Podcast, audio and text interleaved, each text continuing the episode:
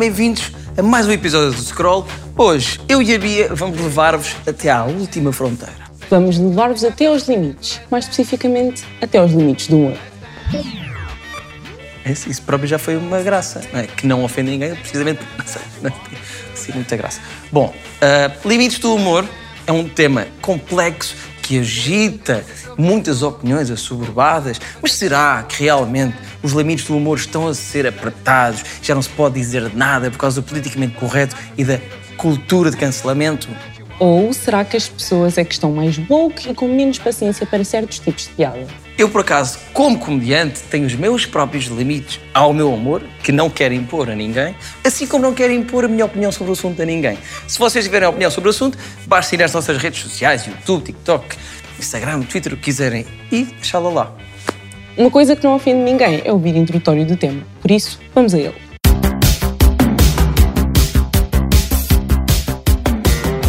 Ah, os limites do humor. Essa fronteira invisível que separa o que se pode ou não pode dizer, quem pode e não pode ser gozado, o que é uma piada e o que é uma ofensa. Sobre essa fronteira já se travaram muitas guerras no Twitter. Nesse campo de batalha, já sucumbiram alguns humoristas que se transformaram em pobres mártires da liberdade de expressão ou provocadores justamente cancelados. O ponto de vista depende, mais uma vez, do lado da fronteira em que estamos. Mas afinal, devem os humoristas provocar o status quo sem poupar ninguém? Ou será que atacar os fracos e oprimidos é só mais uma maneira de reforçar estereótipos negativos e assim manter o status quo? Se de repente desaparecem todas as piadas racistas e sexistas, o mundo acaba? Será que o politicamente correto, a cultura do cancelamento e os limites do humor vão limitar-nos a fazer apenas piadas sobre frutas e hortaliças?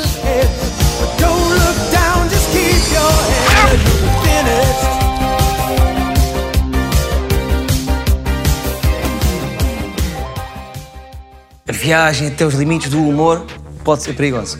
Mas, como sempre, não estamos sozinhos. Vamos conhecer os nossos corajosos convidados. Um, dois e o pai. Eu quando danço estou muito bêbada já. Um, dois, três, quatro. 5, estou muito a giro. 6, Olá a todos, sou o Rodrigo Soares, tenho 22 anos eh, e venho do Passo Lumiar. Mais uma contagem? 18, 19. Olá, sou Inês, tenho 21 anos. Estudo Mídia e Jornalismo na Universidade do Porto e sou do signo Aquário. Olá a todos, eu sou o Nuno Lacerda, venho diretamente do Porto, tenho 23 anos e sou humorista. Olá, sou a Ana Marta, tenho 26 anos, venho de Irmesinde. E o meu single é o Cangarejo. Peixe, Caranguejos. é peixe, é peixe. Todos os membros do corpo que me faltam partir, é só a mesma cabeça. É importante que se debata sobre os limites do humor para não diabolizar humoristas. É com o humor que nós falamos de temas sérios. É importante falar dos limites do humor, que é para percebermos que se calhar não há tantos limites quanto a gente acha que há. mas também para ouvir eh, quem se ofende. Já quase levei na boca.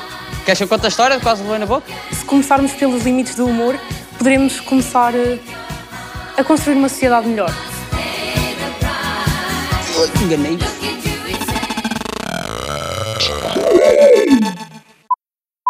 Olá, Dara! Como estás? Olá, Bia. Estou bem? E você? Excited para fazer. Para fazer o quê? O que vais fazer? Muito ex- excitada. Ah, bom, eu sou palhaça e sou artista circense. Então, vou, vou trabalhar um pouquinho com as artes circenses, com, com clown, assim, a partir desse tema dos limites do humor tão polêmico. E o teu ato vais puxar até o limite? Eu acredito que, que sim, que pode render algumas discussões. Ah, eu espero. E achas importante que se debata este tema? Com certeza. Eu acho que o humor é, ele está muito relacionado com a nossa sociedade, né? A nossa cultura, do que, que a gente ri, por que, que a gente ri. E rir é uma característica humana. E é gostoso. Então, acho que é importante a gente debater do que, que a gente ri, se realmente são coisas boas que fazem a gente refletir, não sei. Então eu já venho aqui para ver como é que está a correr e para saber o que é que estás a achar do debate. Entretanto, até já. Até já. Obrigada. Roll! Olá, bem-vindos. como é que estás? Eu estou bem, obrigado. Olha, estás a ver? Quase nunca me perguntas, já fizemos 20 e tal episódios disso. Agora, Costumam-me perguntar se eu estou bem? Eu não te pergunto se estás bem. Raramente. eu estabeleço já aqui o meu limite.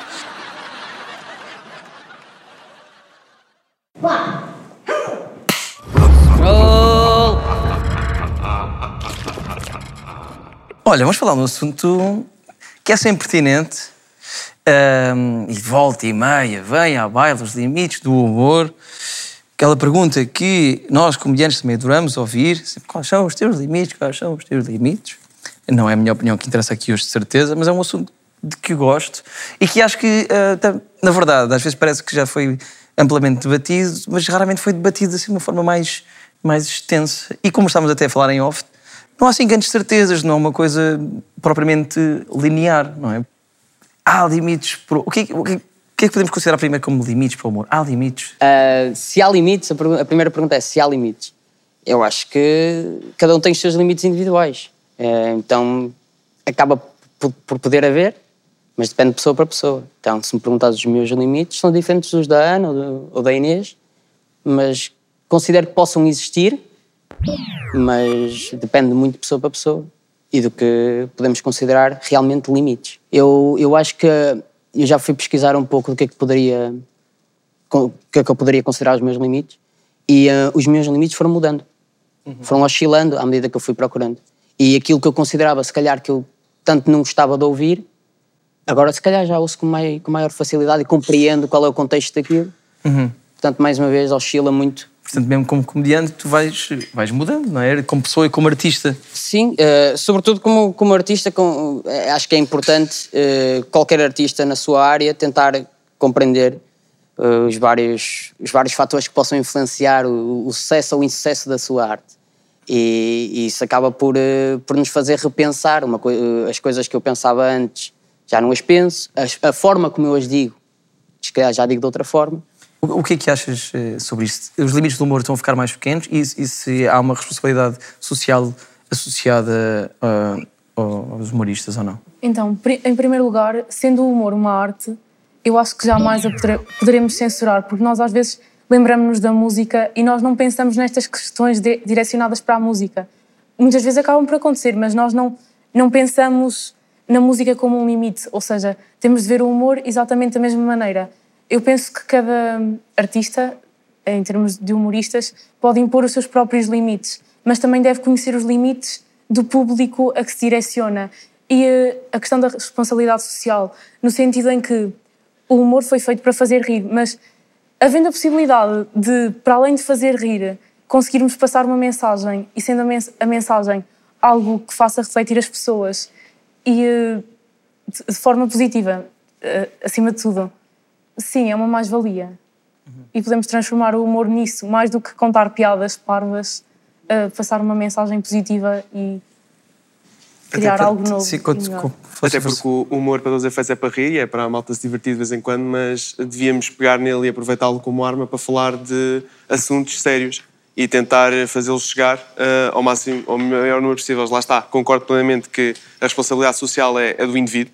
O indivíduo sabe ou não se quer abordar os temas e se quer, não é passar uma mensagem, mas pelo menos informar quem está a ouvi-lo eh, do, do que ele acha que é, que é mais correto ou, do, do que está na sua bússola moral. Mas para todos os efeitos, temos de ter sempre em conta que o humor, eh, o seu, o seu fim, é, é explorar aquilo que é difícil eh, para, para quem não tem tanto acesso a essa informação.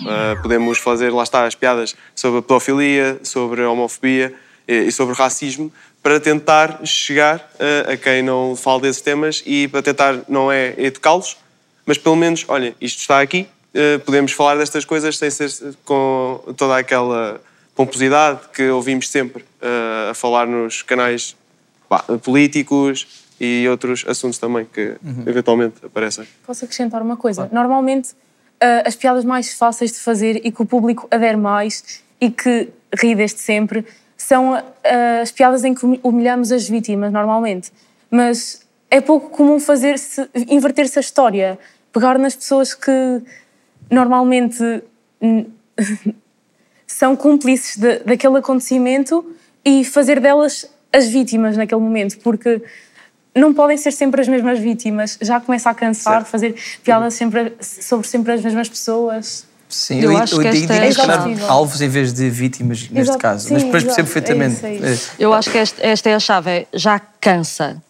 Eu acho que, eh, aproveito, acho que não há limites de maneira nenhuma, não pode haver, há os limites legais. Mas, mas eu ia perguntar também que fala, a, a ti, era, há fala-se de limites do humor, ou quando se vê comediantes e não comediantes a queixar-se dos limites, está a haver propostas de lei para, para se poder isso, deixar de fazer é piadas? Ou, o que é que, de que é que eh, o pessoal se queixa concretamente? O, já não se pode dizer nada, não é? Uhum.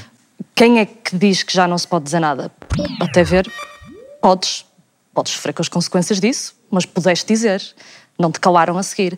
Se calaram, e em relação a entidades públicas, privadas, até individuais, que escolhem, depois de determinado comediante ter dito certas coisas, escolhem não partilhar mais ou não manter a parceria com esse comediante, também acho que estão no seu direito.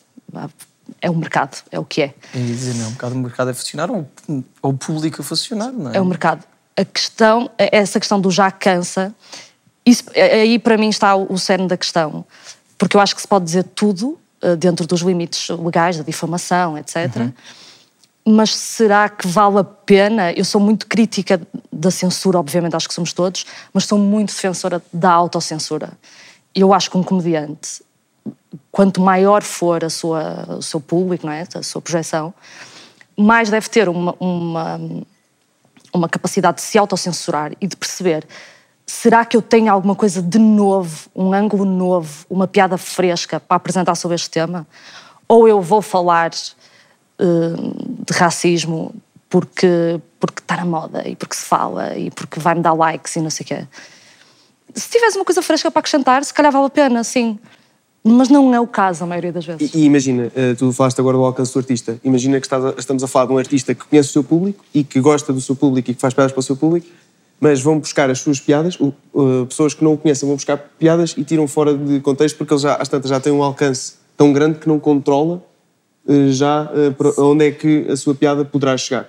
Também pode ser. uh, O fora de contexto, olha, digo-te, da minha experiência pessoal, eu vejo poucas coisas retiradas de um contexto. Quando se vai ver o contexto, o contexto não dá uma luz oposta à piada. A piada muitas vezes mantém-se mais ou menos na mesma linha. O contexto pode ser o do próprio comediante, o que é que ele já passou, os trabalhos que fez, outras piadas que fez que provam, então, nada prova nada, obviamente, não conhecemos as pessoas, um humorista neste caso, na sua vida privada, mas acho que o contexto muitas vezes não ajuda sequer o comediante. Hum, mas sim, há coisas efetivamente retiradas de contexto, isso é importante. Mas nos comediantes, Claro. eh, se for uma, uma boa punchline, uma coisa forte, eh, se eliminares o setup por completo, Claro, claro. que não faz sentido nenhum, não é? Era, é mais, imagina, fazes uma piada para um público, por exemplo, de esquerda, se falarmos em termos políticos, fazes uma piada para um público de esquerda e o público direito ofende-se e pode tentar uh, perseguir o. Sim, perseguir mas aí trans- o contexto é o mesmo. Yeah, O público não gosta, Claro. meu amigo. Mas em relação ao alcance, não sentem que quando um artista já é tão conhecido que não parece que quase que tem o direito, ah, este pode fazer tudo porque já tem X reconhecimento e então não o vamos julgar. Eu acho que isso se anula por aquilo que o humorista faz ou diz. Eu acho que, lá está, eu acho que não, não é o, o facto de, do público ser maior, eh, o, o teu, ou o meu, ou, ou o teu, que vai definir aquilo que tu podes ou não dizer. Eu acho que se eu disser algo errado, eu tenho que sofrer com as mesmas consequências que tu disseres algo errado. Um, e assim como o meu público tem direito de se sentir ofendido com algo que eu disse, assim como tenho o direito de se sentir ofendido. Ou seja, um, acaba por ser o mesmo, o público não, não define isso. O, o que pode acontecer é mais gente ficar ofendida por, ter, por eu ter mais público, é mais fácil chegar a mais pessoas que se podem sentir ofendidas por algo que eu disse, do que se eu tiver menos público. E, e o que pode ajudar também é o mediatismo, porque algo que eu possa dizer, talvez ser um humorista mais pequeno, e algo que um Sinel Cortes pode dizer, hum, da mesma forma como, como o Sinel poder, poderá ter pessoas, um maior número de pessoas a, a- a opor-se contra ele por ter um maior número de público, também vai ter mais pessoas a defendê-lo. Claro, e isso acaba por se anular. Uma coisa acaba por, se- por Falávamos disto em off e vou-te citar, Faro, se me permites, foi uma coisa que disseste em off, mas acho que é público Sim, o que tu achas, que é as pessoas que mais se queixam da falta de liberdade de expressão, e estamos a falar de humoristas aqui em específico, internacionais até, são precisamente as que têm até. mais projeção. É, eu tenho o programa mais visto da televisão portuguesa ou inglesa ou australiana, tenho o podcast mais ouvido, E tenho uma coluna nada. num jornal e vou usar todas estas plataformas para dizer que já não posso dizer nada. Exato. Sim. Será que a nossa liberdade está mesmo a ser eh, cortada ou as pessoas já não têm muita paciência para ouvir piadas sobre negros e chineses e gays? Mas, Ou e, então- e- não é? Ou seja, não- isto não é um sinal do progresso da sociedade e que os artistas devem ou não acompanhar, também não é obrigação, se não quiserem. Sim, é isso. que- é isso. Não há obrigação de um humorista, obviamente, em acompanhar as mentalidades, a questão dos pronomes, por exemplo. O- há certos humoristas, então, e posso nomeá-los, os John Cleese, o Ricky Gervais, o Chappelle, que agora estão eh, laser focused no, nos transgêneros e nos pronomes, coisas muito específicas, Ficaram. porque são gatilhos de progresso da sociedade. Sim. E o próprio Chapéu, e é um exemplo paradigmático, porque ele diz mesmo que não percebe, ele, ele- já disse, eu não os compreendo, mas aceito, mas assumo que não os compreende. E esse é o problema. Porque se te pagaram centenas de milhões para fazeres um especial, atenção, eu sou fã do Chapéu, um disclaimer aqui, fã mesmo do homem. Mas ultimamente, se lhe pagam centenas de milhões de euros para fazer um especial de comédia e ele, numa hora de especial, dedica 20 minutos a um tema para além de ser polémico, tem consequências graves na sociedade, mas isso é outra história o Chapéu decide ou não se quer fazer parte desse movimento da causa, de ajudar a causa, de prejudicar a causa, mas isso é com ele. Mas se escolhe usar 20 minutos de um tema que eu próprio assumo que não percebe bem, então porquê? És um homem tão inteligente, com tanta coisa para dizer em tantos temas, e vais aí.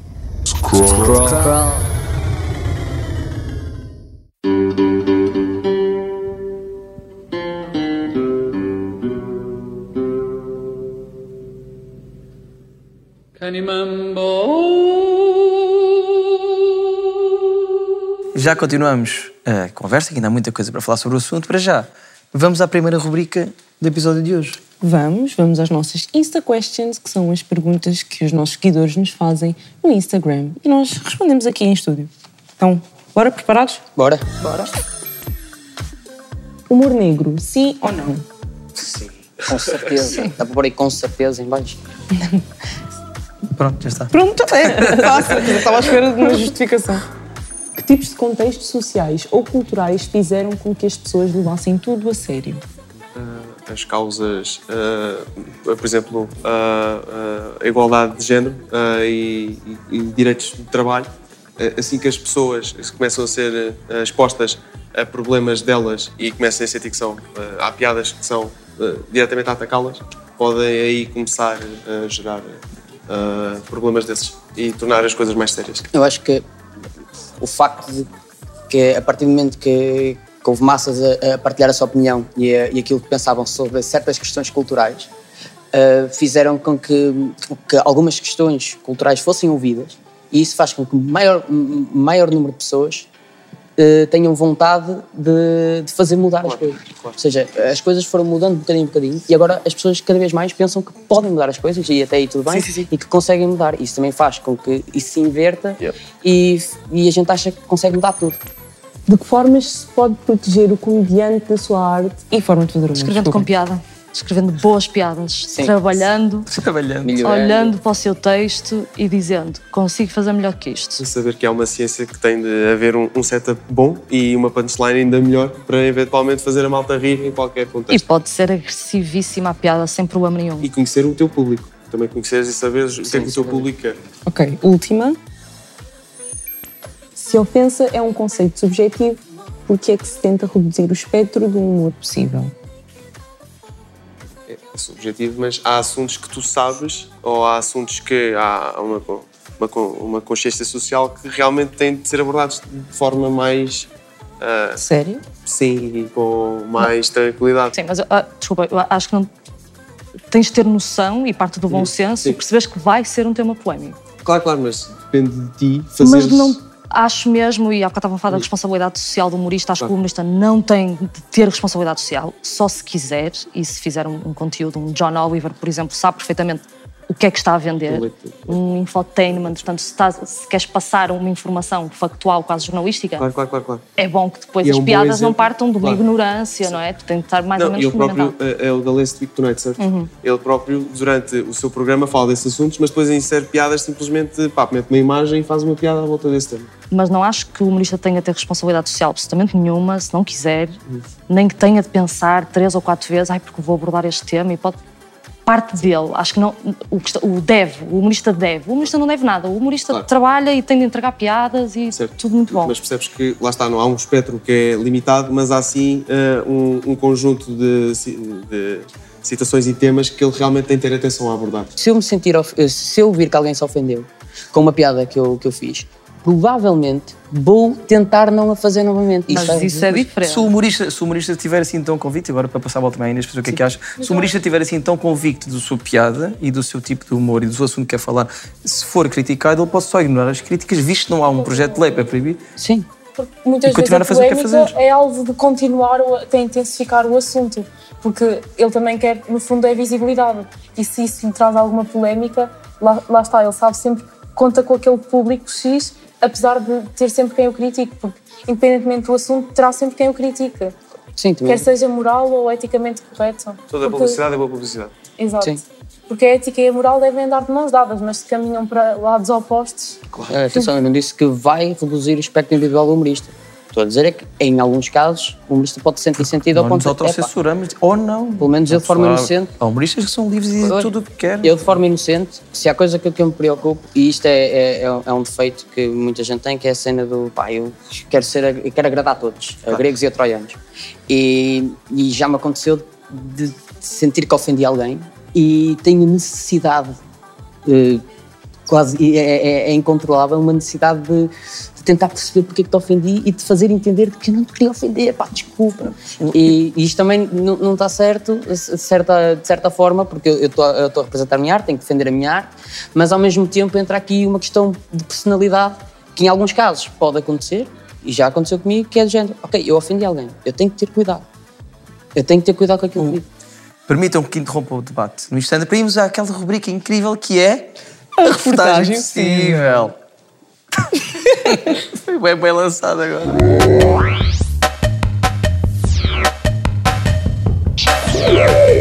Oi, scrollers do mundo!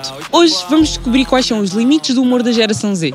É a reportagem possível, não percam. Quais é que são os teus limites do humor? Eu sou uma pessoa que o humor acaba por não ter muitos limites. Desde que a gente fique feliz, está tudo bem. A minha liberdade acaba quando começa a do próximo. Quando fala, por exemplo, política, religião, sexualidade. A melhor forma de lidar com a maioria das situações, tragédias e qualquer coisa mais grave, eu normalmente vou sempre para o humor. Tu costumas ficar triste porque o politicamente correto não te deixa dizer algumas piadas? Não porque, por norma, esse tipo de piadas nem sequer me vem à cabeça. Não fico triste, mas penso duas vezes antes de dizer certas coisas. Por exemplo,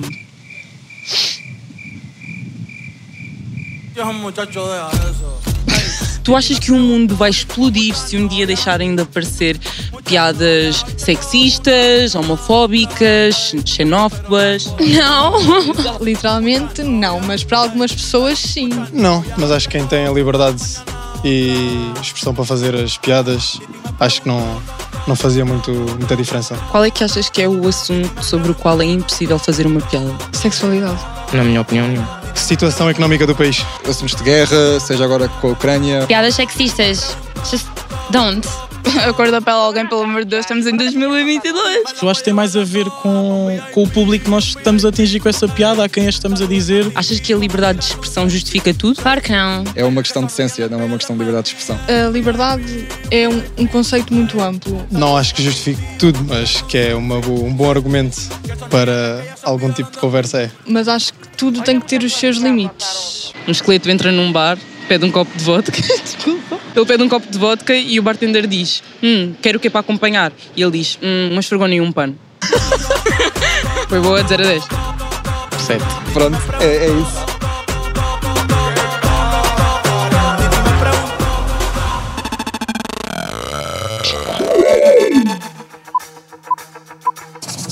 Olá, Dara! Olá, Bia. Então, como estás? Como é que está a correr a tua preparação? Tá, tá bem, tô acompanhando o debate e bem interessante, assim, acho que já tem algumas provocações.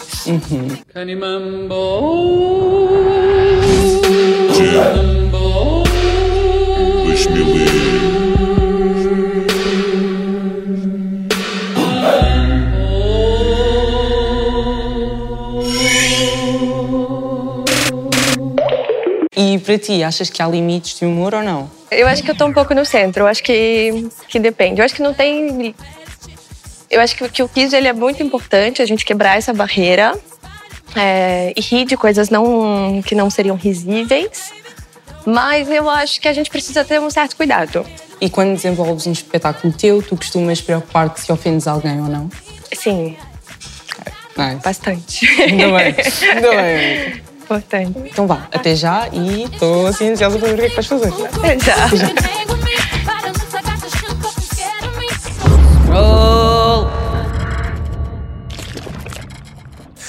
O que é isto do politicamente correto? Ou, e os limites do humor e tudo isto é mal ganhado e as pessoas sentirem-se ofendidas ou não? Ah, não é só mais eh, responsabilização, responsabilizar as pessoas pelo que dizem e também não é legítimo que grupos que historicamente não tinham acesso a, a, a poder expressar a sua opinião, não é? De- Os comediantes ou quem fosse a televisão fazia piadas racistas e não havia plataformas para pessoas negras ou não negras dizer pá, isso não é fixe, isso é racista. Portanto, quais são as vantagens e as desvantagens desta democratização toda? Teres? Ou se é legítimo estas É assim, também... é completamente legítimo. Eu acho que toda a gente tem o direito de se defender e, eh, e a defender os seus ideais. O- mais uma vez, e, e e- mais uma vez eh, repetindo aquilo que já foi dito aqui, ah, a partir do momento que, que isso pode afetar a vida de outra pessoa e o trabalho da da da outra pessoa a longo prazo, aí já estamos a pôr os nossos direitos acima do direito dos outros. E nesse sentido é preciso ter cuidado. Não só quem faz a, a piada e quem, e, quem, e quem usa da ferramenta do humor, mas também quem a recebe e, e quem tenta, de certa forma, fazer-se ouvir. Tem que haver um cuidado das duas partes. É, fazer é, é dar a entender que há coisas que eu não, não gosto de ouvir, mas ao mesmo tempo não prejudicar o outro. Porque muitas das vezes o humorista não quer prejudicar ninguém, nem quer a- a- afetar a, a vida de ninguém. Portanto, alguém que se sentiu afetado, ou que se sentiu prejudicado ou ofendido, querer mudar a vida de outra pessoa e afetar a vida de outra pessoa, eu acho que isso depois uma coisa acaba por anular a outra. Essa opinião às vezes não é, não é representativa. Às vezes uma pessoa não representa a comunidade toda. Uhum. Até porque dentro de uma comunidade há várias opiniões e convém deixar todas esclarecidas, se calhar. Uhum. Mas é, é- achas que, que é legítimo, não é? Sim, que, sim. E, pá, e que acaba por ser normal. Quem tem um trabalho público, seja um comediante ou quem for, depois também tem que ser. É, é legítimo que seja alvo de escrutínio, não é? Sim. Hum, para ti e para todos, podem depois todos completar, mas existe cultura de cancelamento? O que é isto? Existe enquanto conceito. Acho que na prática não existe como muitos profissionais, inclusivamente comediantes, gostam de mostrar que existe. Há, de facto, pessoas que não tinham acesso a plataformas para expressar a sua opinião, que fazem uso dessas plataformas. Uh, muitas vezes de forma indevida, o tentar cancelar, o vamos nos juntar todos enquanto multidão uh, anónima na internet e vamos enviar mensagens para a entidade patronal desta pessoa e vamos tentar com que seja despedido. Isto acontece, de facto, não muito em Portugal, mas lá fora acontece muito e está profundamente errado, porque não há uma discussão, como estamos a fazer aqui, não é? com opiniões divergentes, mas em que tentamos perceber a tua opinião não foi fixe, por, a tua opinião, a tua piada, neste caso, não foi fixe, porque ataca isto, etc. E há, há espaço para haver uma, uma discussão civilizada. E na net muitas vezes não há. Agora, eu não vejo. Não vejo, e já, os exemplos já são muito conhecidos. O Bill Cosby não está preso, já esteve, mas já saiu. Uh, o Dave Chappelle continua cheio de dinheiro, cheio de, de espetáculos completamente esgotados. O Ricky Gervais idem. O Rui Sinel de Cortes é dos... Rui Sinel de Cortes que já teve vários problemas, inclusivamente com a ERC, até foi assim um dos primeiros uh, que foi atacado pela entidade reguladora para a comunicação social. É o primeiro a esgotar salas de espetáculo. O Rui Sinal de Cortes esgota em 48 horas, três São Jorge, se for preciso. Então, é um homem que tem muito público e público fiel. Não acho que haja um cancelamento. Tu podes falar, tu também podes falar, uh, Nuno e Diogo. Já perderam trabalhos por causa de, de coisas que disseram publicamente isso é um cancelamento, acaba por ser. Eu continuo a defender que as entidades privadas podem escolher ou não dissociar-se de um, de um certo comediante, seja por que razões, às vezes um bocadinho hipócritas, porque a mob do Twitter está a atacar-nos, então vamos-nos agora distanciar, mas é só para passar o escândalo e daqui a duas semanas já voltamos com, com, mesmo, com o mesmo tipo de linguagem. Mas ativamente não acho, não estou a ver comediantes a perderem. Em relação a isso, desculpa só hum, recomendar o Chris D'Elia. Sou bem fã do Chris D'Elia desde assim, pá, pá, há cinco anos. E o Chris D'Elia teve, eh, foi apanhado no Me Too. O Chris D'Elia, hum, enquanto comediante que andava em tour pelo país todo e tal, tinha um comportamento errático, objetificava muitas mulheres, traiu a sua mulher, que estava in- inclusivamente grávida, e foi assim uma polémica na altura, porque ele de facto andava em tour a dormir com esta e com aquela e não sei o quê, pronto, ou seja, tudo consensual à partida. Uh, o que o, uh, levou ao cancelamento dele foi a questão das miúdas poderem ser menores, não se veio a, com- a comprovar efetivamente que seriam. Uh, uma miúda, quando disse que tinha 17 anos, ele deixou de lhe responder. Pronto, este, este tipo de discussões têm sempre nuances. Mas o Chris D'Elia redimiu-se de uma forma que eu aconselho mesmo as pessoas a, verem. Há espaço para a redenção de um humorista, sem que ele tenha de pedir desculpa por piadas, hum, mas sim por comportamentos pessoais dele, e é outra história. Há espaço para a redenção, para a evolução. Ele começou a fazer terapia, Não, começou não a só de perceber- artistas, como de qualquer, Qualquer pessoa, de claro. qualquer pessoa. Mas é? quando tens um- uma, uma postura pública, ainda mais, e é ain- ainda mais importante, não te agarrares ao orgulho de não vou retirar, não vou pedir desculpa, mas perceber, ei, bem, ok, se calhar andei a comportar-me mal. a situação, sim. E a viagem de redenção dele, através do podcast que sai semanalmente no YouTube, é muito interessante ver como é que um homem entregou-se à terapia, teve quase um ano, acho que foram 18 meses, uma coisa desse género, sem aparecer em lado nenhum, cancelaram-lhe tudo e mais alguma coisa, mas está de volta. Ou seja, nem o Chris D'Elia, que também não foi uma coisa grave, não foi as violações do Cosby, etc., mas ainda assim foi uma coisa que o afetou. Sim, isso não é cultura de cancelamento, é violas, Sim, vais violas, vais preso. preso, óbvio, sim. Bem, é, o estou a Luís falar de outras C.K. coisas. também é uma, uma linha eh, assim, dúbia. Mas a questão de, do aprender ou não aprender, eu acho que depende mais do público do que da pessoa que foi cancelada, porque muitas vezes o cancelamento acaba por ser, ser algo artificial e metafórico, porque a- para a pessoa, lá está, a pessoa não está cancelada, para nós está cancelada, ok? Eh, Não ouvimos falar mais dele, ou se calhar ouvimos e não damos tanta importância, mas se calhar o ideal é hum, tornar o cancelamento numa reeducação, em vez de, por exemplo, quando estamos a educar uma criança na escola e metemos a criança de, eh, de frente para a parede a, não fazer nada, se calhar é o que fazemos com isto do cancelamento. Eh, E não estamos a, incentivar a aprender sobre o tema, estamos só a ignorar o problema e a acumular mais situações. Enquanto isso, as pessoas que apoiam essa pessoa, se calhar, vão dar asas a novos temas sobre isso. Os comediantes eh, que nós vemos hoje em dia como, se calhar, eh, as bases da comédia e que realmente têm a sua plataforma já bem, eh, já bem def- defendida e já bem instituída, têm os seus espetáculos stand-up no Sá da Bandeira, no, no Coliseu dos Recreios. Esses caras, falta-lhes é adaptarem-se aos dias de hoje. E lá está, foi Se quiserem.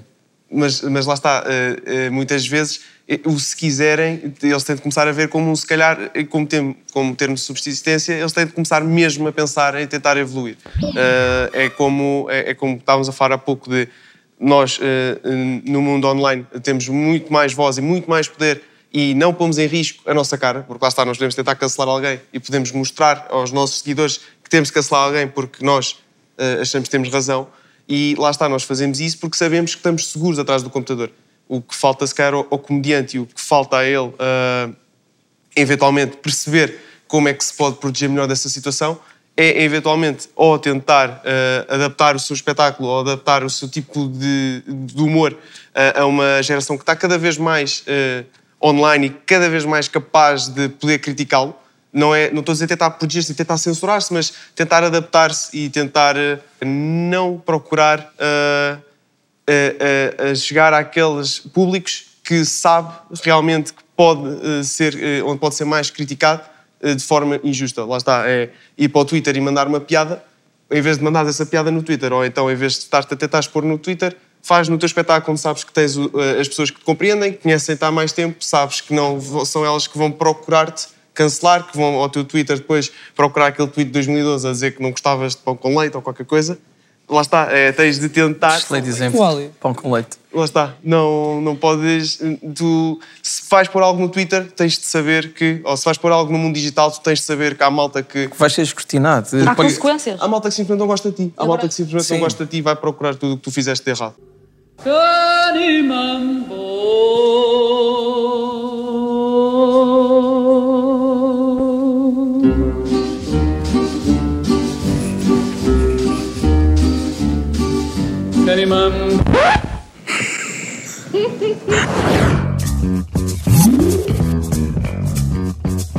Então, bem-vindos ao nosso Eu Never. Para a primeira pergunta temos Eu Never fiz uma piada que hoje em dia seria incapaz de fazer.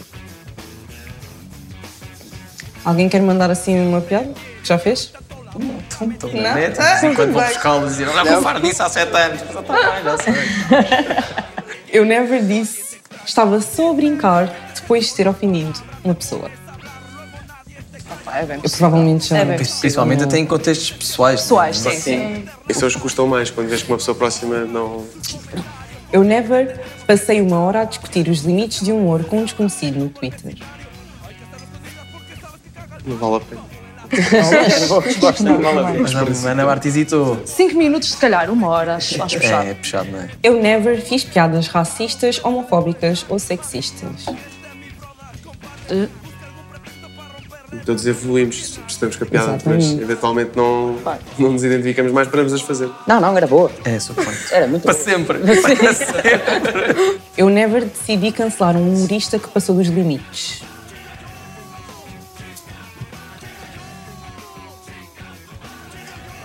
Sobre isso, família. Somos todos aqui apologistas da paz. Eu never tive de apagar tweets antigos. Ah, yeah.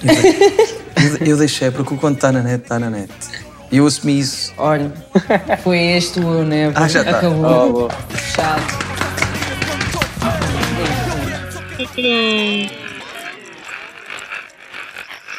A questão do cancelamento, uh, para algumas pessoas, é quase um troféu. Um, hoje em dia também há, há muito isso que é. Então, olha para mim. Deixa tu- perguntar-te, a ti, Sim. a ti aconte- aconteceu-te eh, algo que foste, lá está, não diria cancelado, mas tu Cancelado. dirás o que é que sintes. Há uma hora atrás, se calhar dirias cancelado, agora tipo. muito, muito criticado. Não, mas eu, eu, eu não, porque eu não considero muito Sim, cancelamento. Mas Foste bastante criticado. Como é que foi a tua situação? Como é que te sentiste? Eu acho que o- o- na altura eh, o, o- que eu senti em relação à, à situação não foi assim. a- Antes de mais, eu, eu perdi dois ou três espetáculos por causa desse- dessa situação. Mas aquilo que mais me afetou, e vem de encontro àquilo que eu estava a dizer há bocado da cena da justificação, de, de- de tentar agradar a todos e não querer ofender ninguém, o que mais me afetou não foi ter perdido dois ou três espetáculos, foi os nomes que me estavam a chamar, eh, os insultos que me estavam a dirigir a mim, aos meus familiares, às pessoas mais próximas de mim. Eu tive colegas de turma de, de- da minha, do meu curso onde eu estudei que me conheciam, que sabiam quem eu era, que não viram nada daquilo que aconteceu, mas por conta da massa me vieram ofender e dizer eu nem acredito que estive ao teu lado, que nojo. Isso foi o que mais me magoou. E, e lá está, é, é as palavras que as pessoas usam, a agressividade que está hoje em dia incutida nas pessoas, aquela sensação que elas têm de mandar cá para fora toda a raiva que têm das suas vidas. Sem te ouvirem primeiro, não é? eh, sem te ouvirem e sem quererem perceber o que é que aconteceu, é, isso é o que mais me, ofende. O facto de me terem chamado na altura, por conta da, da situação, transfóbico, homofóbico, sem sequer se- me conhecerem ou saberem eh, eh, tudo aquilo que eu já passei, ou com quem me dou, ou, ou, ou a minha história, isso foi o que mais me afetou, porque eu sabia que eu não era aquilo. As pessoas que me conheciam sabiam que eu não era aquilo, e isso é o que mais me magoa. Não foi ter perdido uns espetáculos, não foi terem-me cancelado um programa na rádio, foi dizerem que eu era algo que eu sabia que não era, ou pelo menos eu a certa altura fiquei a pensar, será que eu sou? Será que eu tenho algo em mim que é e eu não sei? Porque às vezes nós somos coisas que nem sequer nos apercebemos que somos. Claro, ou dizemos coisas que, isso que para os outros são percebidas. psicologicamente, como é, é que- Como é que perigoso. reagiste? Como é que voltaste... a- É assim, eu, como é que eu voltei ao de cima? Eu tentei pensar muito sobre aquilo que era. Falei com amigos meus que poderiam se ter sentido ofendidos com, com aquilo que aconteceu, sobre o que é que eles sentiram, como é que eles me veem. Será que em algum momento eu fui homofóbico contigo e não sabia? Quiseste aprender, bem, bem que houve uma reação, se calhar, exagerada e, e, e algumas Sim. pessoas ofenderam-te sem também razão. Sim. Mas também houve uma, uma vontade de aprendizagem da tua parte e diz à procura Sim, de de, respostas. de analisar o porquê, o, o, o porquê de, de- dos- Que na verdade é, foi tão gratuito que eu na altura não tinha dito nada, eh, a piada não partiu de mim, eu estava apenas incluído no mesmo, eh, no mesmo meio e acabei por lá por tabela, mas, mas senti-me tão culpado e senti, a certa altura, os insultos foram tão direcionados a mim que eu, que eu fiquei a pensar que realmente tinha dito alguma coisa, coisa que não tinha acontecido, ou que eu tinha sido homofóbico ou transfóbico só porque me tinha rido daquilo que tinha acontecido. E isso mexe com o teu psicológico. Claro. Mexe. Mas há outro lado, aos, aos, aos comediantes que ficam contentes por ter essa polémica e por ter essa Sim, visibilidade. mas, mas Comediantes ou artistas? Ou o Sim, for. há há artistas que gostam da polémica e há quem pense que toda a publicidade, eu também penso dessa forma, toda a publicidade é boa publicidade. É, é. Mas quando te fere psicologicamente, deixa de ser uma publicidade, passa a ser eh, Passa a barreira da, da tua perso- persona enquanto estás a atuar, por todos os artistas, ok, Sim. eles levam um pouco de si para, para as piadas e para, para a sua atuação, mas para todos os efeitos eh, podem ter uma personagem e podem-se, eh, quando estão em palco, adquirir características que não são próprias deles do dia a dia, só para dar ênfase às suas piadas. Sim. E quando tu, eventualmente, acabas por ser associado, a tua vida pessoal acaba por ser associada à persona que tens no, no, no, num espetáculo, ou pior, lá está, como no teu caso, tiveste a tua, a tua vida pessoal associada a uma piada que nem sequer era tua, aí sim acaba por fazer muito mais danos do que o próprio cancelamento dos espetáculos ou qualquer coisa, porque acabas por ter a tua vida exposta sem razão nenhuma. É um nível de castigo que já não devia de acontecer. É mesmo como se fosse um lixamento na praça pública. É só envergonhar gratuitamente a pessoa. Chega Olha, a ser- esse para mim é um dos eixos do que mencionaste agora, Rodrigo. Do, a vida pessoal do comediante e a persona em palco mesclarem-se tão facilmente. Acho que é um dos eixos mais interessantes deste- desta discussão da cultura de cancelamento e de- dos limites do humor. Porque o público em geral, tu tens. Nuno, tu tens um, a tua, na tua bio do, do Twitter o humorista. Mas as pessoas não sabem se fazes humor há duas semanas ou há cinco anos e se tens tours esgotadas. E há uma diferença aí. Porque tu és uma pessoa e és um artista e és um artista a começar a aprender eh, que daqui a 20 anos não vai fazer as piadas que faz agora porque vais evoluindo, vais aprendendo a escrever melhor, vais vendo outras coisas.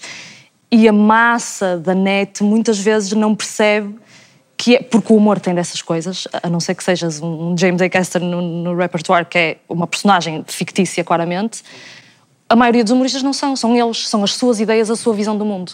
E por isso é que ficam tão hum, expostos, não é?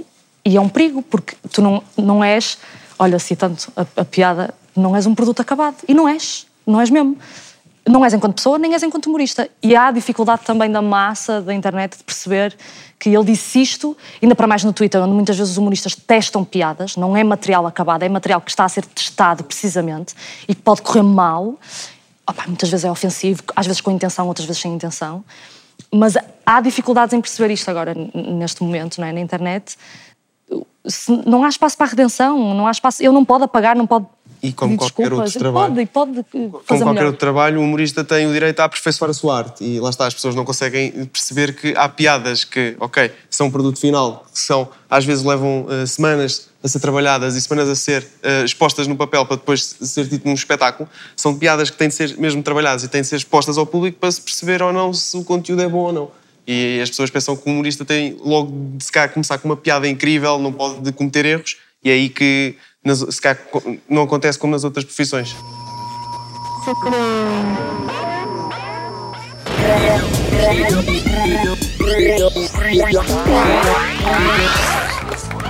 Como é que é, família? Vocês gostam de rir? Claro que sim. Toda a gente gosta de dar uma boa gargalhada, de mostrar os dentes. Há piadas que nos fazem rir e bater com a mão no joelho. Outras que fazem apenas sair aquele arzinho do nariz. Já, mas também há outras piadas que só provocam um eye roll super agressivo. Sabem quantos betos são precisos para mudar uma lâmpada? Hum, não.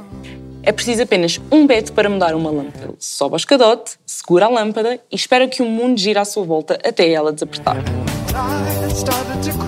Mas o que é que tem piada e o que é que não tem piada?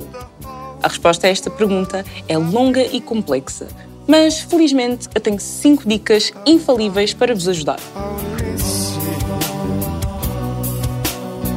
Dica número 1. Um. Se antes de contarem uma piada têm de olhar à volta para ter a certeza que não há ninguém por perto que se possa ofender, fiquem calados. Nada de bom vem daí. Nada. Se achas que a tua piada pode magoar alguém, é melhor ficar calado. Dica número 2. Se te sentes obrigado a dizer sem ofensa ou estava a brincar depois de dizer uma piada, é porque A. Ela pretendia realmente ofender alguém, B. Ela não tinha piada alguma, ou C. Era um comentário ofensivo sem piada nenhuma. Yeah, é vida. Terceira dica: se a tua anedota assenta num preconceito sobre uma minoria, para para pensar um bocadinho. As pessoas à tua volta podem não partilhar do teu preconceito. Para além disso, as piadas sexistas, racistas, xenófobas e transfóbicas ficaram no século passado. Wake up. Quarta dica: se a tua punchline não pegou, não repitas. Não é por dizeres mais vezes que vai passar a ter piada. E já agora, se és tu a única a rir das tuas próprias piadas, se calhar tens um problema. Só um bocadinho. Este foi o Ganda Stream. Mantenham-se de bom humor e já sabem, se fizerem um tweet péssimo, não venham dizer que foram hackeados. Bia out.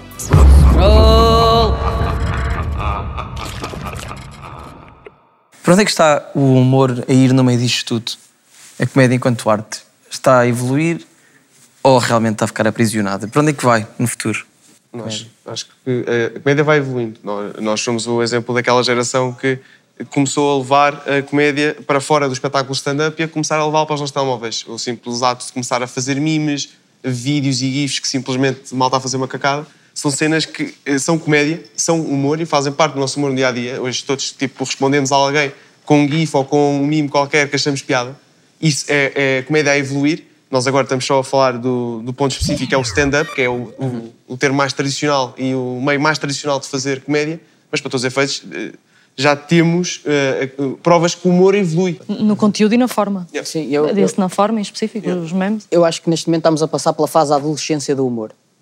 Que é, eh, nós tivemos a infância do humor, que era uma coisa muito inocente. Agora estamos a passar pela fase da, minha vida é horrível e é tão difícil fazer isto e, e le- levas talos da mãe. Em Portugal ou em e geral? escondes-te no quarto e não sei o quê. E depois vem uma fase de ma- maturação, em que chega um ponto, eu, espero que isto seja assim linear, porque se não for, vamos ficar presos nisto para sempre. Mas nesta questão dos limites do humor. Mas eu acho que vai haver uma fase de maturação. E, e- e isto da- desta, desta questão dos limites do humor, o que é que se pode dizer, o que é que não se pode dizer, eu acho que é a fase da adolescência do humor em Portugal. E talvez no mundo. Talvez em certas partes do mundo ah, isso esteja a ser eh, mais facilmente ultrapassado ou não, ou esteja a começar, mas neste momento em Portugal estamos na fase da adolescência. É difícil, estamos todos a ver o que é que é isto, ainda não descobrimos, oh, veio o período, eh, que ainda não sabemos bem o que é que é, novidade, e depois Mas achas que tem a há maturação. outros países mais desenvolvidos e outros- países onde já, por exemplo, saímos da adolescência? Ah, Eu acho que os Estados Unidos e o, e o Reino Unido já passaram por esta o Reino fase. Unido, talvez. Que é uma fase muito mais longa do que, do que a infância e do que a, ma- a maturidade. Mas uma fase onde eles estão a testar os limites do humor ou onde o tipo de humor ainda está parado no stand-up, não sei. Vai haver sempre pessoas que vão tentar eh, impor limites, isso é inevitável. Mas da forma como está a acontecer, eu acho que isto é uma fase. Porque vai chegar a um ponto em que a malta vai perceber, se calhar eh, não é preciso tanto, Ah, mas vai sempre A existir. falar em termos de resistência da, da resistência Ok. do, eh, do público em Ok. relação ao. Eu ao acho que esta questão e as redes sociais e a cultura de cancelamento fez, não só em Portugal como lá fora, que a bitola ficasse, a, a bitola para o, o conteúdo, não só a forma, mas o conteúdo, o que é que dizes, a bitola fica um bocadinho mais alta. Torna-se mais difícil fazer humor que seja amplamente considerado bom, mas isso pode ser bom. Essa dificuldade eu acho que é boa, porque obriga-te a pensar diferente, a trazer coisas frescas para a mesa. Os americanos já, fiz, já andam nisto a níveis muito mais profissionais. Um, E continuam a passar por as E continuam a dificuldades que sofrer nós com a passamos. cultura de distin- cancelamento. distinguir um bom humorista de um, de um, um- é, é um bom humorista de um humorista do mesmo. excelente. Sim, Isso, claro. é sempre objetivo, não é? Eu acho, eu acho que a comédia em Portugal está muito atrasada, não só em relação às, out- às outras artes em Portugal, como em relação eh, à, comédia, que eu acho, e, que, e agora como vestidor de comédia, gosto de comédia progressista. Isso está sempre a, a progredir, não é? A sociedade Sim, é está a progredir, as artes vão, nem sequer vão atrás, as artes normalmente vão à frente, Uhum. não é? Porque é que, o que é que falta para a comédia ultrapassar este- esta turbulência? Ou vai haver sempre turbulência? Porque o progresso gera sempre reação. Portanto, se calhar, Vai- vai- vai- será que isto é mesmo uma fase ou vai ser sempre assim? Precisa de ser mais explorada em Portugal. Eu- Sim, em Portugal falta indústria. Falta. E, e- Uhum. e- estamos, e, e talvez seja por uma certa fase de, de medo de coletivo de errar Uhum. ou de ou mais, lá está a ofender, porque também hum, esta, esta questão da, da evolução e tentar ser progressivo, nós estamos a, hum, a tentar uh, fazer isso, estamos a tentar alcançar esse nível de progressão, a começar a progredir agora, agora em que o mundo está sensível, agora Uhum. em que o mundo está a passar por uma fase de cancelamento. Se calhar se tentássemos ter progredido há 20 anos atrás, tínhamos, hoje em dia estávamos super progressistas. Eu acho é que eh, a, a progressão Mas, mas progrediu noutras áreas, não é? A comédia que também é atrasada. No teatro progrediu, na música progrediu. O problema cinema. é que o humor está sempre dependente da progressão da sociedade. Nós sempre fomos um país que, enquanto sociedade e enquanto pessoas, tivemos sempre um conjunto de valores que agora, eventualmente, estamos Mas a nem, tentar. nem sempre. O Herman, o Herman eh, eh, rebentou portas em relação à religião, por exemplo, que era sagrado, não se podia gozar com a religião. E o Herman disse: Ah, não, Porquê? ai, não, Porque não se tinha pode. plataforma e tinha um salário. E que tinha que- respeito. e Isto é importante, eu acho, para vocês humoristas, o, o vou arriscar e vou dizer isto. Para quê? Vai-te compensar? O que é que vais ganhar com isso? E isso é falta de indústria, é falta de um sistema de suporte Uhum. dos humoristas. Sim, eu vou arriscar, eu vou fazer o que ninguém fez. Vamos Porque- fazer o que ninguém fez. Quando não te pagam, quando não tens condições, não é fácil Quando não se valoriza Sim. a cultura num certo país, claro que o humor não consegue progredir. E, para todos os efeitos, nós vivemos num país em que a cultura não está bem subsidiada. E para acabar, uma nova perspectiva dos limites do humor, em que o, eh, o humor pode ser, lá está, transgressor de limites, mas se calhar o limite antigamente era ehm, achar que as pessoas trans não eram pessoas normais. E agora ultrapassamos o limite e consideramos pessoas normais. Não há certos limites de uma sociedade conservadora que o humor também pode ajudar a ultrapassar? Se vi- se vimos os limites de outra maneira? Sim, sem Ou que as pessoas a- negras não mereciam estar na televisão ou outras coisas? daqui a, Temos 10 de ver os limites de outra maneira. daqui a 10 anos vão haver novos limites. Mas vai sempre existir. Mas lá está, pode- podemos ver os limites dessa maneira. Sim, sim. Os limites aos, aos direitos mandatos de pessoas que agora estamos a quebrar. Sim. O que é que achas, Inês? É assim, quando estas causas de atualmente estiverem resolvidas, lá está, surgem novas. Ou então são causas que precisam de, já- de começar já a ser resolvidas, mas nós estamos tão preocupadas também com estas, porque são de facto importantes, que ainda não val- valorizamos outras que possam vir a- ao de cima. É tentar dar o, o espaço para toda a gente poder falar. E, e quando nós ainda não, não nos- quando nós pensarmos que não vale a pena e que Uhum. devemos continuar a seguir aquele que gostamos, aquele comediante que gostamos porque é um porreiro há não sei quantos anos, lá está, se calhar temos de abrir os nossos horizontes e expor-nos, lá está, usar o humor como um- uma fonte para Sim, usar, mas- eh, mas falar a de assuntos sérios. A prova que as pessoas não valorizam quem está a começar é que normalmente essas pessoas têm salas de espetáculos gratuitas, ou 2 euros ou 3, mas depois há grandes comediantes a 40 euros e as, as, as salas esgotam.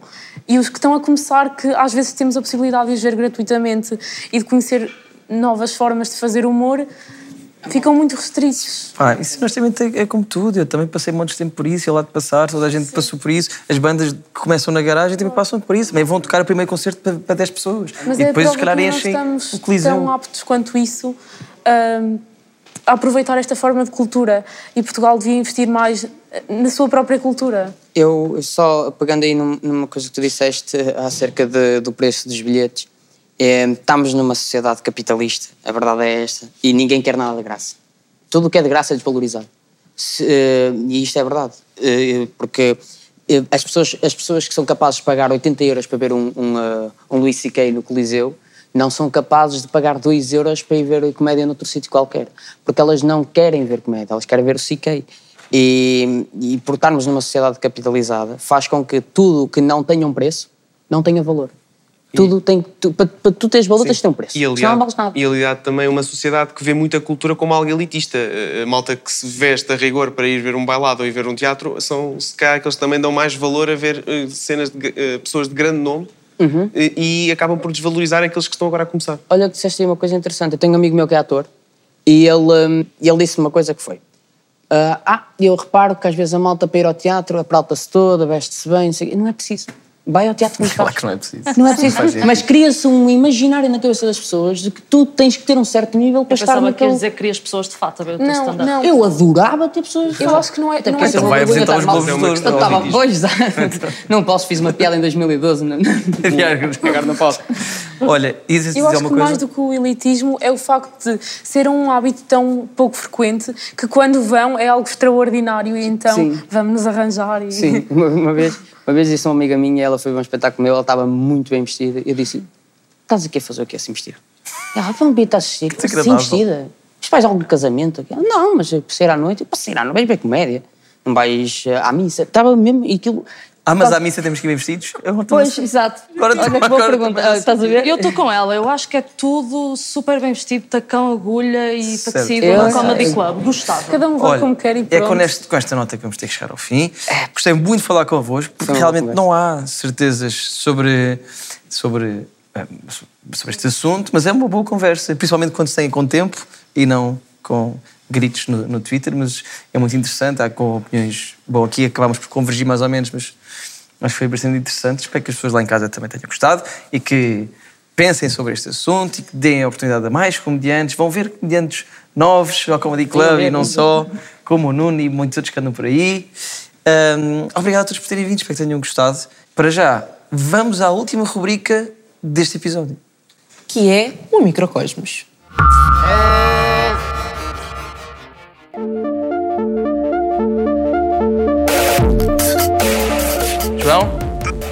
como é que é? Bem-vindo. É, médio. É médio. Ah, entramos logo Humor. com o humor, pá. Pois, pá. ah, pá os comediantes são uma raça.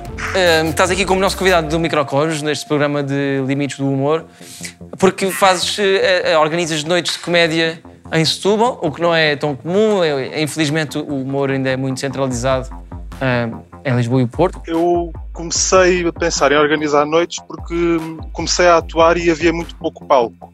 Ou, ou havendo algum, era difícil também a, a entrar nele. Ou seja, eu comecei porque precisava de atuar. Ora, precisando de atuar e não havendo assim tanto palco, bora criar o palco, bora Claro. fazer. Claro, claro. Foi esse o ponto de partida. Ah, Tem, é, tem havido adesão e as pessoas gostam, estão, a- voltam. Tem havido adesão demais, meu caro. Adesão demais. Que bom, ainda bem. Olha que bom. Pessoas de pé, pessoas que ficam de fora, pessoas que já chegam em cima da hora e que não conseguem entrar. Mas também, deixa-me dizer uma coisa, que aquilo é entrada livre. Se quando estivesse sempre cheio, também caramba, não é? Bolas. Há limites para o humor para ti e tu, e sentes que há para o público? Eu, eu, obviamente sou humorista, portanto seria muito estranho dizer que acho que há limites para o amor. Eu, eu acho que há limites para o discurso, para o discurso normal, e são os limites que estão inscritos na lei.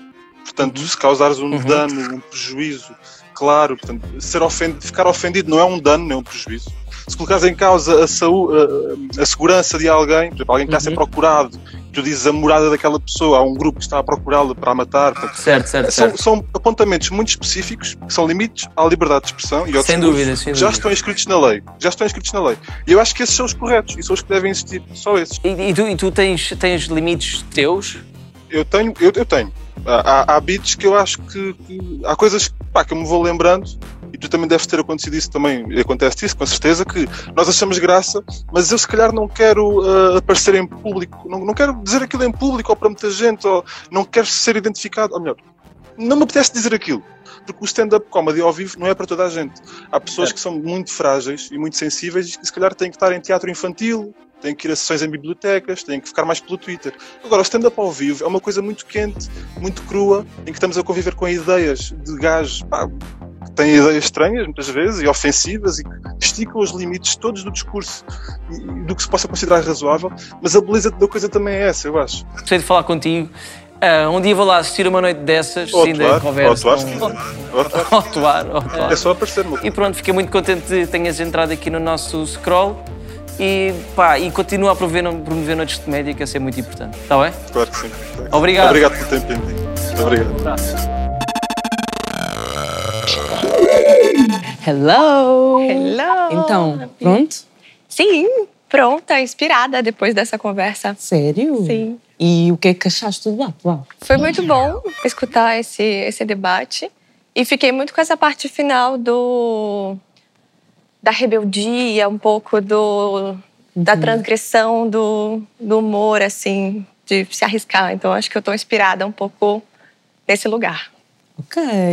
e pode explicar um pouco do que vais fazer agora? Ah, sim, eu vou apresentar uma um- uma relação com um boneco e como uma circunstância que acontece com algumas mulheres é, pode interferir, pode trazer alguns sentimentos de vergonha, mas na verdade é uma coisa natural. E como a gente pode transgredir isso de uma forma divertida e cômica e de aceitação com coisas que acontecem, talvez é, fazer refletir um pouco sobre esse lugar também do humor, de uma reflexão, de uma mudança de pensamento. Ok, então estou super curiosa para ver o que é tu vais fazer. like, for real, vi-te aqui ensaiar e estou assim em polinhas. Mas vá, Então, até já. Ah, isto realmente. No instante, estamos a falar de limites do humor. No instante a seguir, chegamos ao final do programa. É exatamente, o tempo voa quando nos estamos a divertir. Por isso, se não quiserem envelhecer, não se divirtam. Mas se vocês quiserem, também podem ver os outros episódios do Scroll na RTP Play e no YouTube Família. E nós voltamos para a semana com mais um tema. Beijo. Tchau, tchau.